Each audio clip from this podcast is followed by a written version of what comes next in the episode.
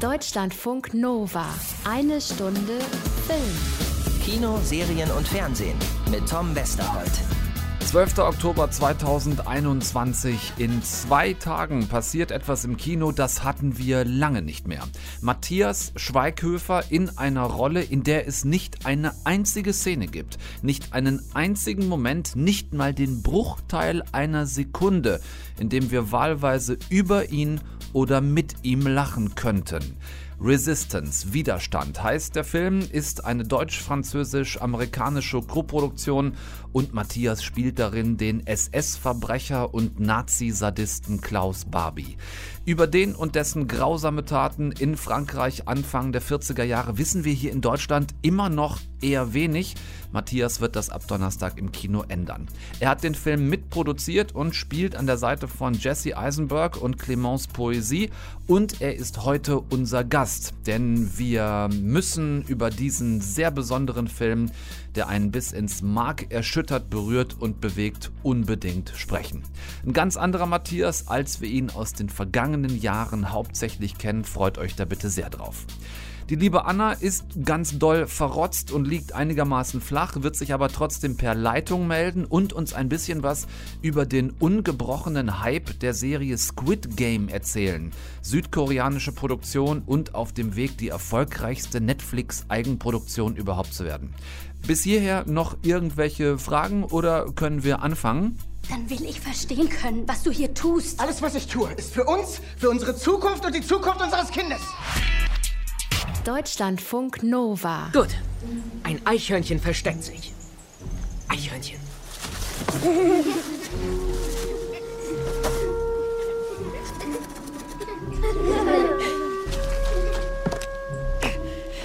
Das Eichhörnchen sucht keinen Platz, um sich im Baum zu verstecken. Nein, das Eichhörnchen sucht nach einem Platz, an dem es selbst zu einem Teil des Baumes wird. Der Trick dabei ist nicht, dass die anderen dich nicht sehen können, sondern dass, selbst wenn sie dich sehen, ihnen an dem, was sie sehen, nicht das Geringste auffällt. Wenn ihr etwas mit dem Namen Marcel Marceau anfangen könnt, dann vermutlich am ehesten mit ihm als einem der weltberühmtesten Pantomimen. Er war der mit dem weißen Gesicht, dem Kajal um die Augen, mit der Träne unten dran und den beiden weit auf die Stirn gemalten schwarzen Augenbrauen. Aber er war auch noch jemand anderes. Er war im Zweiten Weltkrieg Mitglied der französischen Resistance, des Widerstands gegen die Nazi-Besatzer in Frankreich und auch gegen die Kollaborateure im eigenen Land, also gegen Franzosen, die mit den Nazis zusammengearbeitet haben. Und das waren auch nicht wenige. Ab Donnerstag seht ihr seine Geschichte im Kino. Der Film heißt auch Resistance bzw. Resistance, Widerstand. Ist eine deutsch-französisch-amerikanische Koproduktion und sehr starbesetzt. Marceau wird gespielt von Hollywood-Star Jesse Eisenberg, dessen Freundin Emma von Clemence Poesie und die kennt ihr zum Beispiel auf jeden Fall noch als Fleur de la Cour aus den Harry Potter-Filmen. Emma und Marcel Marceau, also Mitglieder der Resistance, gerade eben gehört eine Szene, in der sie jüdische Kinder auf die Flucht vorbereiten. Denn die Nazi-Besatzer in Frankreich haben auch dort ab Anfang der 40er Jahre nach jüdischen Menschen gesucht, die dann erst deportiert wurden, um danach in verschiedenen KZ ermordet zu werden. Ein großer Standort der Nazis in Frankreich war Lyon und dort war Klaus Barbie Oberbefehlshaber, ein wirklich ekelhaft sadistischer, widerlicher SS-Mann, jung noch, gerade mal Anfang 30, der vom Widerstand wusste und ihn mit allen Mitteln vernichten wollte. Im Film gespielt von einem wirklich herausragenden, angsteinflößenden Matthias Schweighöfer, wie ich ihn noch nie gesehen habe, bin mir sicher, ihr auch noch nicht, weil er auch so eine Rolle tatsächlich noch nie gespielt hat. Klaus Barbie, der auch seiner eigenen Frau nicht erzählt hat, was genau er da eigentlich in Frankreich macht. Klaus, halte die Priester gefangen? Das internationale Judentum kontrolliert die Weltpresse, die Weltbanken, die Vereinigten Staaten, das Vereinigte Königreich und die Sowjetunion. Diese Mächte finanzieren sogenannte Widerstandsgruppen überall in Europa und Lyon ist ihre Hauptstadt offiziellen Version. Ich will, dass unser Kind niemals hören muss, dass ihr Vater einen Priester verletzt hat. Dein Ehemann ist die oberste Instanz in Gesamt-Südfrankreich. Ich will Im ganzen Dritten Reich gibt es keinen anderen Offizier seines Alters, der mehr Truppen befehligt. Weil ich nett zu unseren Feinden war. Ich kann und werde hier unmöglich irgendwas spoilern. Ich will nämlich, dass euch der Film und auch die wahre Geschichte hinter dem Film genauso kalt erwischt, beeindruckt, bedrückt und erstaunt wie mich. Was ich euch aber sagen kann, zu diesem wirklich Hardcore Psycho Katz und Maus Spiel zwischen Klaus Barbie auf der einen und Marcel Marceau und Emma auf der anderen Seite. Es geht an die Nerven. Erinnert ihr euch möglicherweise an Hans Lander? Ich denke ja, den Tarantino-Nazi aus Inglorious Bastards, für den Christoph Waltz seinen ersten Oscar bekommen hat. Wenn ihr den schon ekelhaft, widerwärtig, brutal fandet, vergesst es. Denn Lander war Tarantino-Fiction. Der war völlig überhöht und, und überzeichnet, äh, wie immer bei Tarantino ins Comicartige gehend. Aber Klaus Barbie war echt. Diesen Typ gab's. Wenn ihr da mal recherchiert, das ist unfassbar. Der ist mehrfach aus Kriegsgefangenschaft abgehauen, hat sich über Jahrzehnte nach dem Krieg noch verstecken können, hat unter anderem für internationale Geheimdienste gearbeitet, sogar unter falscher Identität auch eine Zeit lang für den BND. Es ist alles unfassbar. Ähm, wenn ihr Bock habt, es führt hier ein bisschen zu weit, aber dann recherchiert bitte mal diese Geschichte, ist unglaublich. Und Matthias Schweighöfer spielt ihn nach übermittelten Aufzeichnungen meist in so ganz leisen Tönen, so sadistisch, unmenschlich, bestialisch. Ähm, ich verrate hier wirklich nicht eine Szene, was da genau passiert, aber ich war vom gesamten Zusammenspiel aller Beteiligter in diesen Szenen wirklich extrem geflasht. Mega Job, den der venezuelanisch-jüdische Regisseur Jonathan Jakubowicz da gemacht hat, mit all seinen Figuren und Darstellerinnen und Darstellern und äh, die Chance mit Matthias mal einfach über so eine für ihn doch sehr ungewöhnliche Rolle zu sprechen, die musste ich natürlich wahrnehmen. Resistance ist ab Donnerstag im Kino. Geht da bitte rein und Matthias Schweighöfer ist gleich hier bei uns. Deutschlandfunk Nova. Eine Stunde Film. Mit der Legende in der Legende. Wir sind bei Matthias Schweighöfer zu Hause im ersten Stock äh, überm Borchardt. Hier lebst du auf ungefähr 380 Quadratmetern in sehr altbarockem Stil. Wenn vielleicht einer weiß, was das hier ist, weil ich war hier zwei, dreimal und habe es nie wirklich gerafft. Was ist das hier, wo wir sind?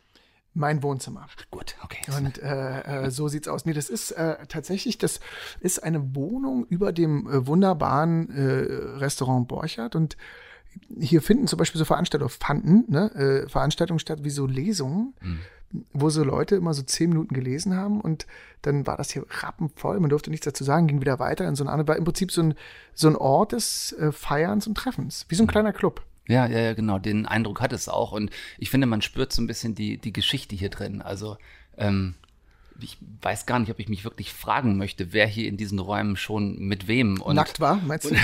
und, und ob wir irgendwie, also die, wir sitzen ja hier auch auf so Möbeln, die aussehen, Man als weiß nicht, was, man, als, als wäre schon der ein oder andere nackte Po hier rübergerutscht. Ja. So, man weiß es nicht genau. Matthias, wir haben ähm, so oft schon zusammengesessen in den Jahren, die wir uns kennen. Mhm. Und ganz oft haben wir gemeinsam gelacht über viele komödiantische Ansätze in Filmen, die du selber gedreht hast, unter Umständen.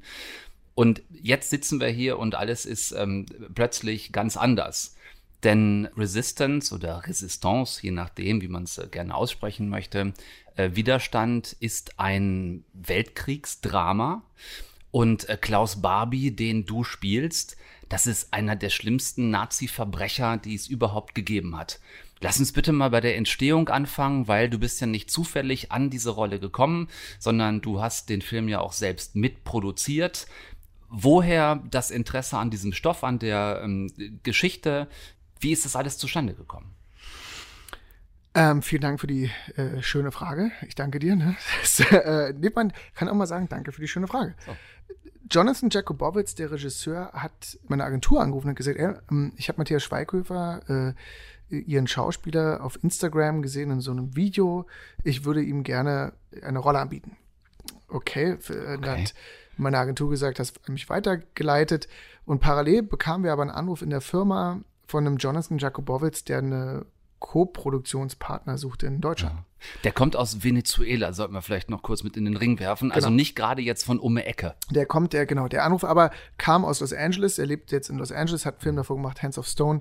Und äh, das war das Tolle, dass dass auf einmal er irgendwann mitkriegte, ey, die Firma Pantaleon Films ist ja auch Matthias Firma. Äh, mhm. Den habe ich jetzt gerade angefragt. Wie interessant ist das denn? Äh, okay, es ist ein und dasselbe. Und ähm, irgendwann guckte ich meine Partner an und sagte so, Leute, ich kannte gar nicht die Vorgeschichte von Marcel Masson. Mhm. Ja, was hat er eigentlich davor gemacht, bevor dieser, diese Ikone der Pantomime wurde? Ne? Genau. Klaus Barbie ist in Deutschland, ähm, war, also war mir jetzt nicht so ein Begriff. Mhm. In Frankreich kennt ihn jeder, äh, aber in Deutschland dachte ich auch so, Klaus Barbie. Der Schlechter von, von Lyon. Lyon ja. ja. Äh, und ähm, dann habe ich zu meinen Leuten gesagt, Leute, wir müssen den Film machen, da gibt es gar keinen Weg dran vorbei. Das äh, mhm. lasst es uns machen. Eine ähm, deutsch, englisch, französisch, amerikanische Koproduktion. Da geht gerade richtig was in Sachen ähm, Going International bei dir, bei euch, habe ich das Gefühl. Das Gefühl, ja, ist, kann ich dir nur bestätigen. Also das heißt, dein Gefühl ist richtig. Es, es ist, äh, es ist gerade wirklich eine irre Zeit. Aber mh, hm, auch dank des, also Streaming macht es auch möglich, ne, dass man sagt, ey, mh, hm, wir brauchen neue Subscribers, wir brauchen neue Territorien, aus denen Leute kommen. Das macht natürlich Filmteams und Filmschauspieler-Ensembles ähm, ein wenig breit gefächerter und weiter aus verschiedenen Ländern Leute zusammenzubringen. Ne? Und ähm, ja, und seit, ja, seit, seit Army of the Dead mit Zack äh, Snyder ist halt so ein bisschen, ist interessant, mal auch ein bisschen mehr in Englisch zu drehen. Ja. Ja, ja, ja. Jetzt war die Anfrage ganz gezielt, dass du Klaus Barbie spielen solltest. Ist das in, in irgendeinem Universum, in dem du lebst, noch als Kompliment zu empfinden? Was hast du gedacht, als der damit auf dich zukam? Weil du weißt, worauf ich hinaus will. Ne? Das ja, ist das typische Klischee, klar. internationaler Film. Wir brauchen einen Deutschen, der den bösen Nazi spielt. Hm. Ich habe es, glaube ich, in dem Moment wirklich objektiv gesehen und gesagt, ey, das ist so extrem und so radikal. Und der Film heißt Widerstand, dass ich das machen muss. Mhm. Also, dass ich helfen muss, zu sagen, Leute, mh, hm, wenn der Regisseur sagt, Matthias, du bist so ein, so, also Jesse Eisenberg, das war absurd, der, wir haben die erste Probe gehabt und Jesse hat mich gesehen und war so, oh, Matthias, you're so nice, you're so sweet. So, ne, und, und ich glaube, das war's. Ja. Genau zu sagen, ey, das ist niemand, der per se böse aussieht, der, wo man sagt, ja, klar, der ist richtig so, der zerhackt Menschen im Wald, sondern der ist halt jemand, der ist sehr nett und charmant, gebildet ja. und klug und äh, jemand, der könnte auch jemand aus meinem Freundeskreis sein, mhm. so jemand, den ich irgendwie erstmal mag. Hm, und das, das war mir wichtig zu sagen dann, ey, Jonathan, danke, dass ich das machen darf und auch produzieren darf, weil, ey, das ist nicht weg, ne? Das mhm. ist nicht, und dieser Film muss halt sein, dass man immer wieder sagt, Leute, da kommt man schneller hin, als einem lieb ist wieder, so, ne? Gerade in der heutigen Zeit, in dem, was hier abgeht auf der Welt. Bitte denkt rational. Das ist äh, ein großes Kompliment an der Stelle, das ich dir unbedingt gerne machen möchte. Äh, genau, was du gerade beschrieben hast. Ich mache das mal fest an einer Szene. Du hast im Film deinen ersten Auftritt in so einer Art Kneipe, würde ich jetzt mal sagen.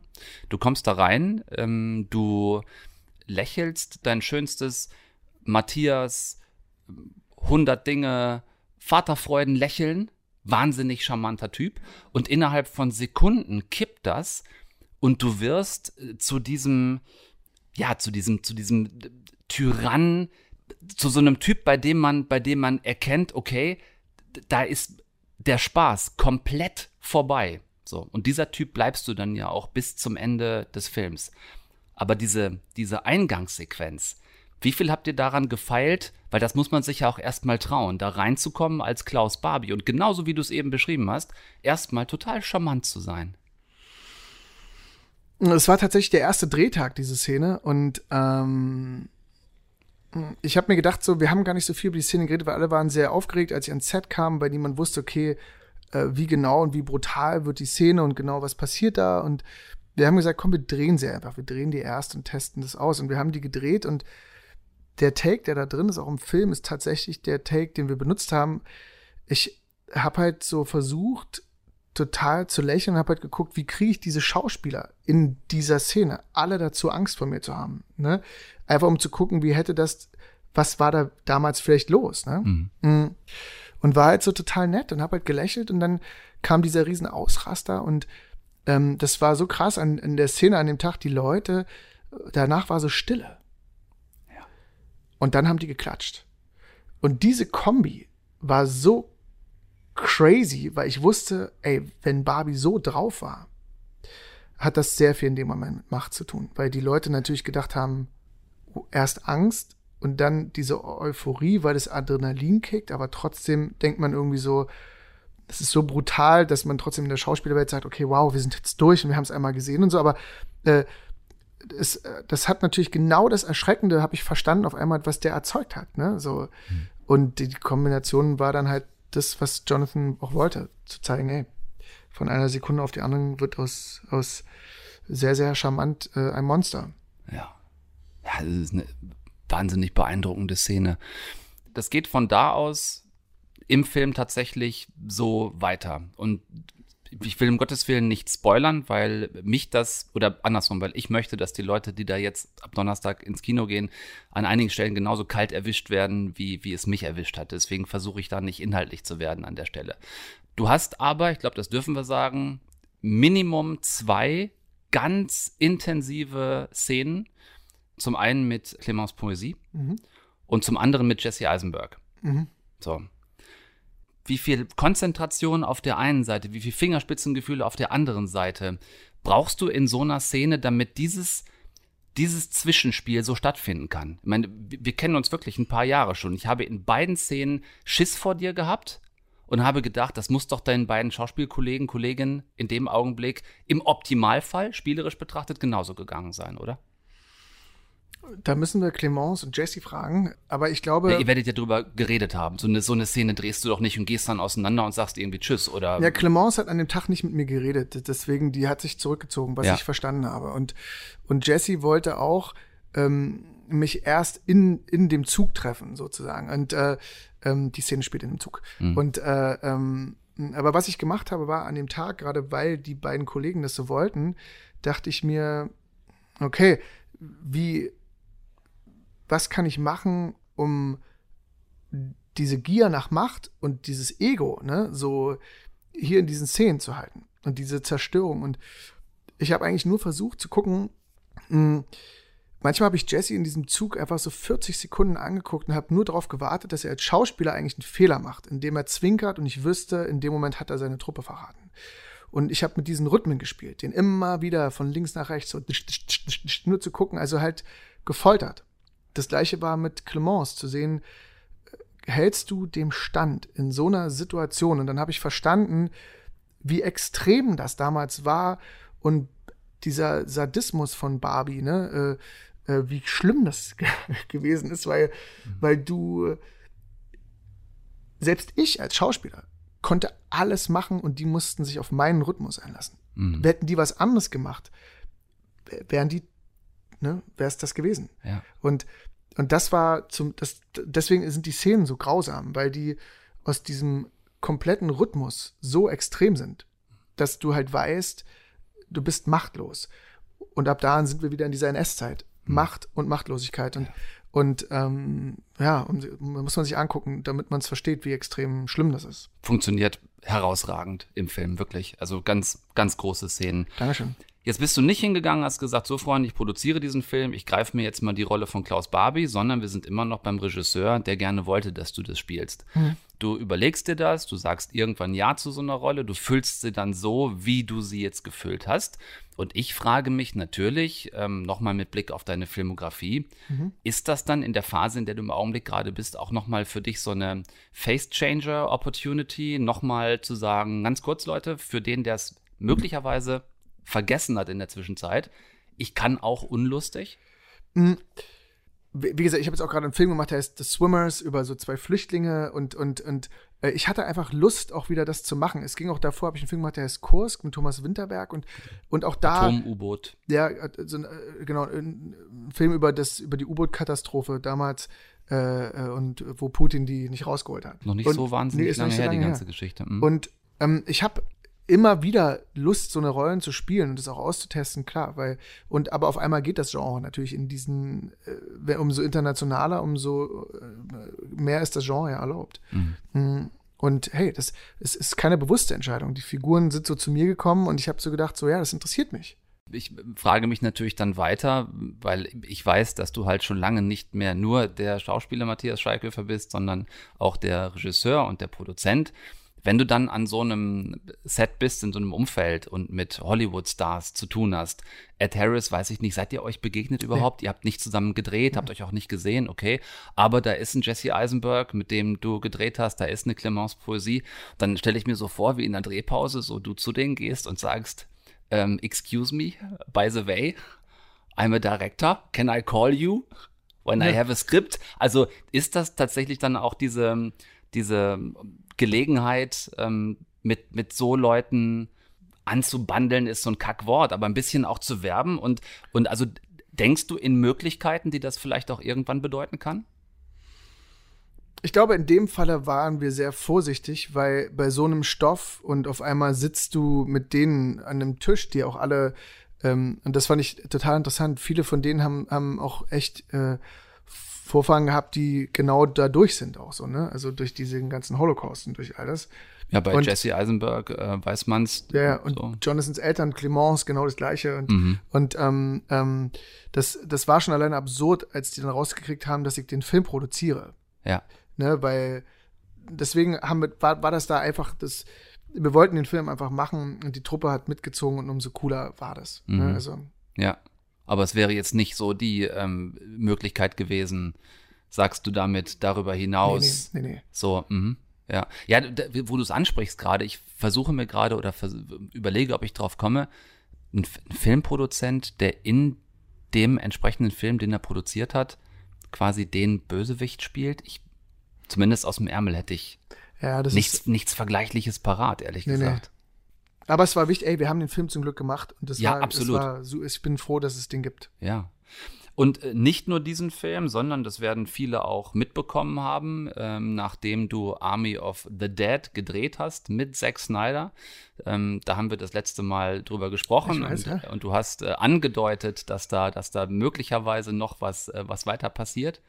Und da ist was weiter passiert, nämlich es gibt ein ähm, Prequel, äh, Army of Thieves.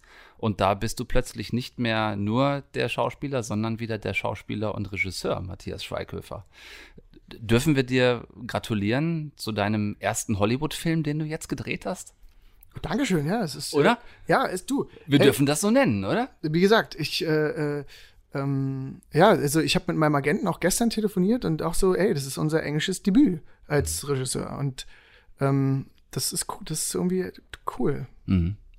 Ich muss noch kurz da in die Richtung noch ein kleines bisschen weiter popeln. Wir können hoffentlich dann, wenn der Film dann auch, auch da ist, nochmal ausführlicher darüber reden. Aber ich erinnere mich, der Schauspieler Matthias Schweighöfer war sehr begeistert vom Regisseur Zack Snyder. War denn der Regisseur Matthias Schweighöfer auch begeistert vom Produzent Zack Snyder?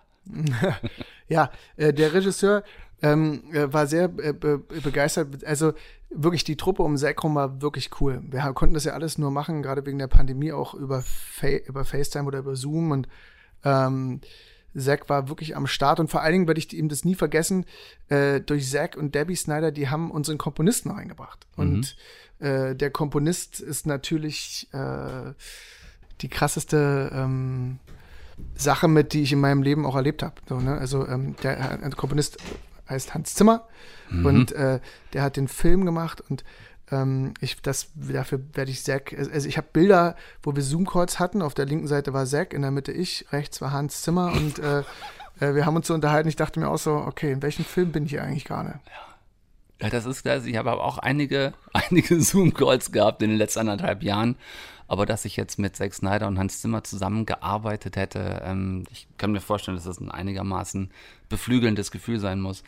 darüber reden wir dann, wenn es soweit ist. Ja. Wenn wir, ähm, wenn wir über Army of Thieves ähm, ein bisschen ausführlicher vielleicht noch reden können. Ihr geht jetzt bitte ab Donnerstag erstmal in Resistance, Resistance, Widerstand, Resistance, die Geschichte von Marcel Marceau mit einem unglaublich beeindruckenden und angsteinflößenden äh, Matthias Schweighöfer. Äh, Glückwunsch zu diesem tollen Film. Danke. Glückwunsch zu allem, was du gerade anpackst. So ein bisschen irgendwie äh, König Midas-Syndrom. Was, was Matthias anfasst, wird zu Gold ganz offensichtlich. Ähm, ich drücke dir die Daumen. Außer das, die Musik. Außer, Ne, das ist, äh, ne, äh, ja. das hast du gesagt. Ja, So. ja, das, ja, ja. Ja, aber auch das finde ich, weißt du, ähm, Es ist, äh, ey, wie gesagt, der Film ist meine absolute Leidenschaft und das ist mein Zuhause. Ne? Ja. Ich liebe es. Ist auch schön, wieder so richtig da zu sein. Das ist cool. ja, und, und alles andere, finde ich, äh, darf man anpacken und ausprobieren. Und ähm, ich finde, da ist überhaupt gar nichts, gar nichts gegen zu argumentieren. So. Ja. Vielen Dank, mein Lieber. Ich danke es hat ähm, wieder einmal großen Spaß gemacht und auf hoffentlich bald. Wir sehen uns bald. Danke dir. Deutschlandfunk Nova. Es gibt manchmal durchaus so Hypes, die, naja, ich will nicht sagen, gehen komplett an einem vorbei, aber von denen kriegt man erstmal nicht so wahnsinnig viel mit. Ich kann mich erinnern, seinerzeit, es muss ein paar Jahre her sein, da kam eine gewisse Anna Wollner zu mir und sagte, ich habe da einen Film gesehen, einen südkoreanischen. Er heißt Parasite und du musst ihn unbedingt sehen. Und ich dachte, naja gut, dann gucke ich den halt irgendwann mal, wenn es den zu sehen gibt. Und was draus geworden ist, liebe Anna, das wissen wir nun heute. Es ist Oscar-Geschichte, die ich da prophezeit habe, mehr oder weniger. Ja, ja, und du weißt, ich komme auch immer wieder gerne darauf zurück und äh, schmücke mich dann nicht mit fremden Federn. Ein Film, der vielleicht an mir vorbeigegangen wäre, wenn du nicht gewesen wärst, zumindest zu dem Zeitpunkt damals an mir vorbeigegangen wäre. Und das Gleiche hätte jetzt möglicherweise auch passieren können mit Squid Game. Ähm, steuert darauf zu, die erfolgreichste Netflix-Eigenproduktion aller Zeiten zu werden und ist halt eben auch nicht amerikanisch, britisch, europäisch irgendeine Großproduktion, sondern kommt auch wieder aus Südkorea.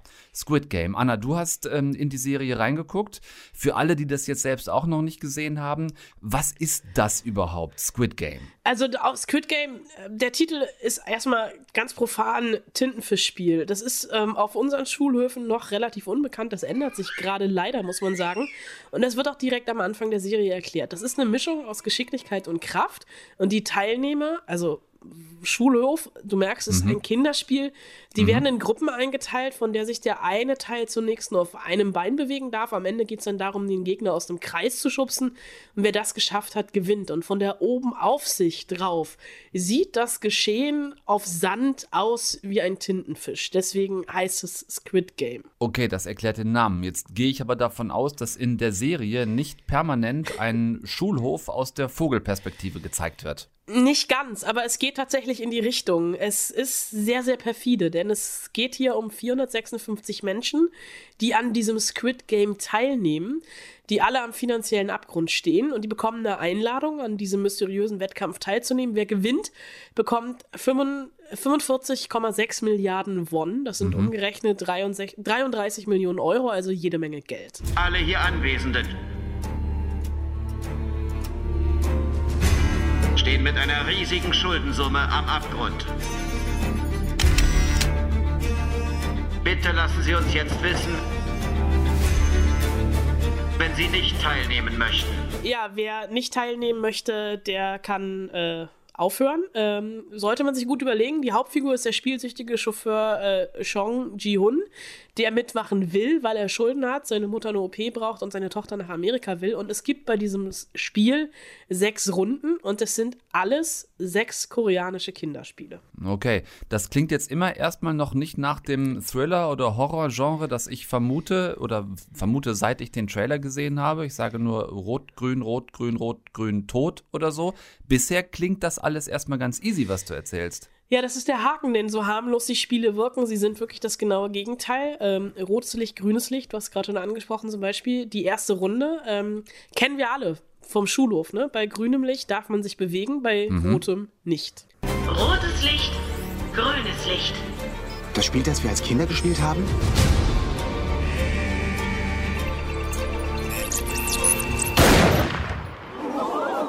Wer verliert, ist disqualifiziert und das heißt in diesem Fall, er wird, Fall, er wird hingerichtet von einer Spielzeugkopffigur, wie bei einem Massaker. Okay. Es sind also wirklich Hinrichtungen im ganz großen Stil. Es gibt in der Runde drauf Tauziehen auf einer Brücke und die Verlierermannschaft, die fällt ins schwarze Loch, also wortwörtlich. Und wer beim Aufschlag unten nicht eher an einem Genickbruch stirbt, der wird per Gnadenschuss hingerichtet. Das ist ganz einfach. Wer die Regeln bei diesen sechs Spielen missachtet oder verliert, der wird disqualifiziert und disqualifiziert. Das bedeutet in dem Fall, er ist tot. Und mich hat es beim ersten Spiel wirklich richtig, richtig durchgeschüttelt. Krass. Also jetzt haben wir ja schon verschiedene Filme und Serien in den vergangenen Jahren gehabt, wo es immer darum ging, ne, irgendwelche Regeln zu befolgen und wenn du das nicht machst, bezahlst du es mit dem Leben. Äh, bekanntestes Franchise vielleicht Saw, wo es ja auch immer darum ging, sich irgendwo frei zu spielen, ansonsten überlebst du es nicht. Wir hatten auch schon Filme, Serien in den letzten Jahren, ähm, wo es darum ging, dass du quasi an so einer Art äh, Real-Life-Videospiel ähm, teilnimmst, so, ne, wo du dann von außen gesteuert wirst über die Teilnehmer, die ähm, online echte Menschen durch ein Spiel navigieren. Also grundsätzlich ist es ja nicht völlig neu, was wir hier sehen. Warum dann jetzt dieser Hype um Squid Game? Ja, die Teilnehmer sind keine Helden im klassischen Sinne. Die Leute, die mitmachen, die haben nichts zu verlieren, ähm, außer ihr Leben. Und natürlich ist das nicht zu Unrecht, hast du Parasite ganz am Anfang erwähnt, ähm, eine Allegorie auf den modernen Kapitalismus. Ne? Die Reichen, die werden immer reicher, die Armen immer ärmer und verzweifelter. Und ähnlich wie bei Parasite ist es hier einfach so Kritik an sozialer Ungleichheit. Und die Serie stellt auch die eigenen Regeln manchmal auf den Kopf und macht es den ProtagonistInnen damit noch schwerer. Und es hat einfach diesen Horror und Splatter mit sehr viel Brutalität und auch Zynismus. Und dann auch dieser Look, also die Spielwelt, in der das alles stattfindet, diese Lagerhalle ähm, auf einer Insel das hat alles so Süßwarenladenfarben, so mhm. Pastelltöne. Das sieht unglaublich niedlich aus, bis dann wirklich die Blutspritzer über die Kamera runterlaufen. Und das ist so ein bisschen, du hast Saw genannt. Ähm, ich habe mich natürlich so ein bisschen an Tribute von Panem erinnert. Aber also du musst dir das ein bisschen mhm. so vorstellen, Tribute von Panem trifft auf American Gladiator, trifft auf mhm. Takeshis Castle. Und ah, ich finde diese Spiele wirklich abartig aber ich will trotzdem weitergucken, weil es eine ganz krasse Faszination hat, weil es einfach auch so ein Sozialexperiment ist. Also diese Leute, diese ursprünglich 456 Leute, im ersten Spiel geht schon die Hälfte drauf, ne? aber natürlich folgt die Serie eine Handvoll und du willst einfach wissen, wer kommt wie weit. Also wir haben quasi einen Autounfallmechanismus, ne? Man kann nicht weggucken, weil es alles so furchtbar ist, aber gut gemacht, entnehme ich dem. Ähm, alle neun Folgen von Squid Game sind auf Netflix. Eine zweite Staffel ist wohl schon Arbeit. Anna, dich schicken wir ganz schnell zurück in das Bett, aus dem du gerade gekommen bist und ja. ähm, kurier dich und deine Rotznase bitte so gut es geht, dass wir dich nächsten Dienstag hier in möglichst ähm, gesunder Fitnessform wieder zurückhaben, ja? Es ist ein ganz schnöder viraler Infekt. Eine Erkältung. So, eine schnöde Erkältung. Kurier dich aus. Vielen Dank. Und ihr überlegt euch, ob ihr euch den Hype um den Horror auf Netflix jetzt auch mal antut. Ja, und damit für heute ein herzliches Tschüss zusammen. War ein bisschen weniger Themen, als ihr es von uns gewöhnt seid vielleicht. Ähm, erst bin ich letzte Woche ein paar Tage ausgefallen, jetzt liegt Anna gerade flach. Ist manchmal einfach so. Wir hoffen auf euer Verständnis. Nächste Woche, das ist die gute Nachricht, gibt's äh, eine nächste eine Stunde Film. Bleibt ihr bis dahin bitte fit und heile. Guckt nix, was wir nicht auch gucken würden. Tom Westerholt, over and out. Ich danke für eure Ohren und bis die Tage. Deutschlandfunk Nova. Eine Stunde Film. Jeden Dienstag um 20 Uhr. Mehr auf deutschlandfunknova.de.